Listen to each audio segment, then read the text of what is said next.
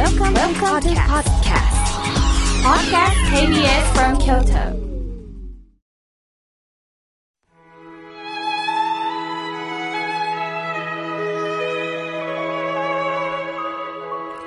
改めまして僧侶の河村明慶ですお盆ですね皆さんにとって大切な方を失われた初盆という方もおられるでしょうさてこのお盆少し誤解されてると思うので改めてお盆についてお話をしたいと思いますお盆の迎え方は宗派によって違いますまあ、浄土真宗の僧侶ですから、まあ、新宗のお盆について少しお話をします。新宗では、先祖供養の機会だけを重視してないんです。ご先祖様は迷いの世界からお盆の時だけ帰ってくるとどうも思われがちなんですが、ご先祖様は仏様になられておられます。だから迷ってはないんです。むしろ迷ってるのは私たち属性に生きる人間だよと教えてくださいます。さて、このお盆の由来なんですが、裏盆経という中国のお経に書かれています。お釈迦様のお弟子に木蓮尊者という神通力を持ったお弟子がいました。お母様を亡くされ、この神通力でもって、無事に母はお浄土にと導かれてるのだろうかと心配になって覗いてみると、なんとお母様は楽器道で苦しんでいたんです。木蓮尊者は自分でどうしていいかわからず、お釈迦様に相談しました。なぜ木蓮尊者のお母さんは楽器道に落ちてたんでしょうか実は生前中我が子、マモクレン尊者を溺愛して他の人には目もくれなかったんです。自分の子供だけを可愛がっていたんですね。そこでお釈迦様は7月15日に懺悔を行い、心清らかになった修行者たちに食事を施しましょう。するとお母さんは救われるだろうとおっしゃいました。木蓮尊者は一生懸命周りの人を施したんです。すると見事に木蓮尊者のお母さんはガキ道から救われたと言われています。つまり、功徳によって木蓮のお母さんはガキ道から救われたんです。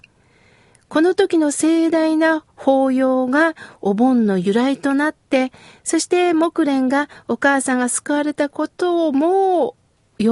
び、喜び、踊ったということから、盆踊りが始まったと言われています。つまり、歓喜なんです。お母さんが救われた、周りに協力によって救われたという喜びなんですね。さて、え、お盆の迎え方なんですが、何を迎えたらいいんだろうどんなことを準備したらいいんだろうと思ってらっしゃる方がいると思います。そもそも、えー、ご先祖様の霊が帰ってくるから窓を開けて準備しようっていう方がいるんですが、これはね、セキュリティ対策があります。あの、窓を開けて待たなくてもいいんですよ。先ほど言ったように、あの、ご先祖様の帰省ラッシュじゃないんです。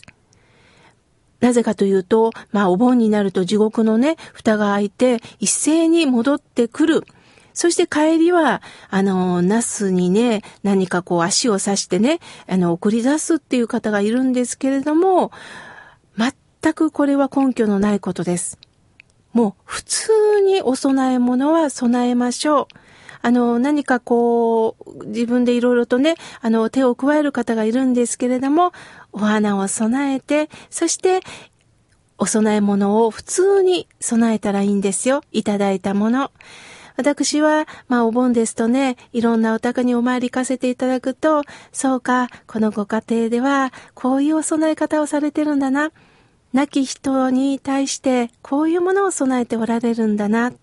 すると、井村屋さんのね、あの、水羊羹なんかはよく備えられています。終わった後ね、冷やして食べるんだって、あの、ご門徒の皆さんおっしゃっています。お盆は仏前に皆さん座って、そしてご先祖や亡き人を忍びつつ、改めてこうしていただいた命の尊さを確認する意義のあることなんです。我が子を育てることだけに一生懸命になってた木蓮尊者のお母さんは、やはり改めて周りによって救われた。するとお盆というのは恩を知る日でもあるんです。浄土真宗ではお盆のことを別名、歓喜へって言います。もう完成して喜ぶってことですね。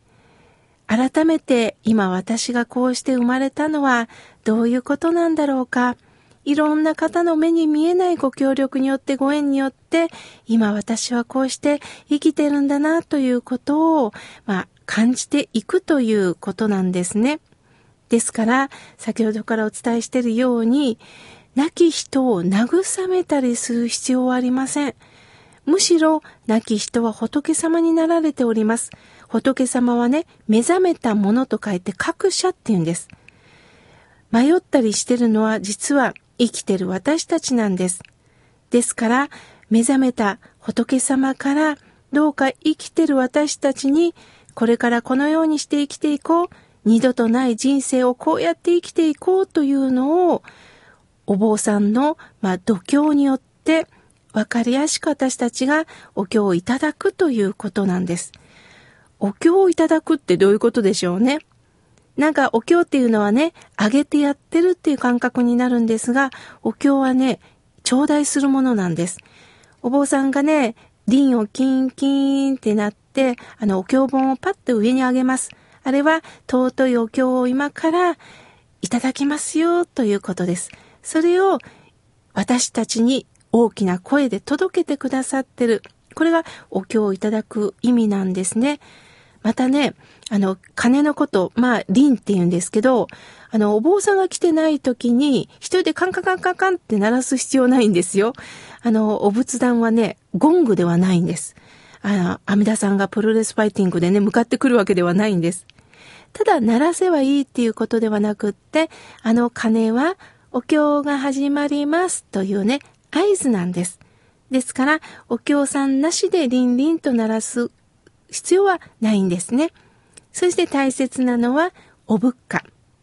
生のお花を極力使いましょう。今暑いですからね、つい老、まあ、増加という方もいると思うんですが、せめてお盆の時はね、あのー、花持ちしやすい生の花を使ってお水もね、変えてください。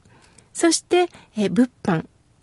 ご飯ですね。まあ今の方はね、食パンを備えてる方がいるんですけども、やはり日本人の主食、お米を備えましょう。どうしてもお米がないっていう方はね、仕方がありません。そして、ろうそく。まあ今ね、あの、火事の問題とかあるので、もうつけたら、